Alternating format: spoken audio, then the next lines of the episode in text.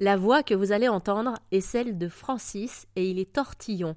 Ortillon à Amiens. Alors le métier d'ortillon, c'est quoi? C'est lequel?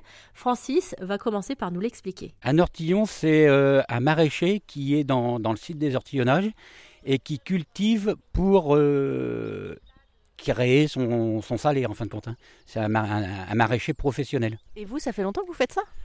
Ah mais moi, euh, à vrai dire, euh, Francis Parmentier, donc Parmentier déjà un nom prédestiné, hein, euh, l'importateur de la pomme de terre en Europe. Ah, je savais même pas que ça venait de là. Vous parlez du hachis parmentier par exemple? Ah Voilà, le hachis parmentier. Il y a le, le hachis parmentier, là, il y a la pomme de terre, il y a la sardine parmentier aussi. Donc vous voyez, il y a des noms des prédestinés. Hein. moi, je suis né, à vrai dire, dans un chou, en fin de compte.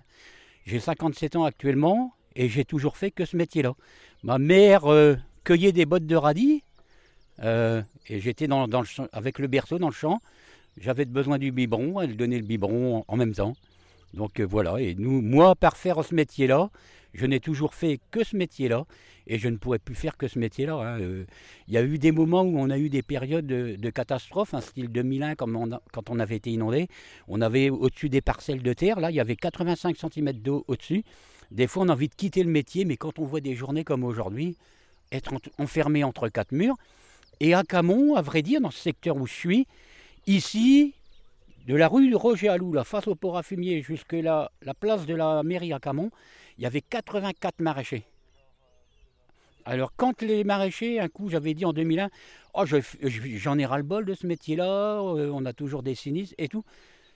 Qu'est-ce que me disaient tous les anciens ortillons? Mais Francis, Qu'est-ce que tu vas faire le jour où tu vas être enfermé entre quatre murs? Effectivement, on a, quand j'étais petit, euh, dès le mois de mars, quand on voyait les, bon, l'hiver, c'était encore passable, mais dès le mois de mars, quand on voyait les, les rayons de soleil arriver, tout de suite, on manquait l'école pour aller travailler dans ces ortillons. Hein. Donc avec mes parents, on a toujours fait que ce métier-là. Merci à Francis pour sa générosité. Je rappelle qu'il fait partie des neuf ortillons des ortillonnages d'Amiens.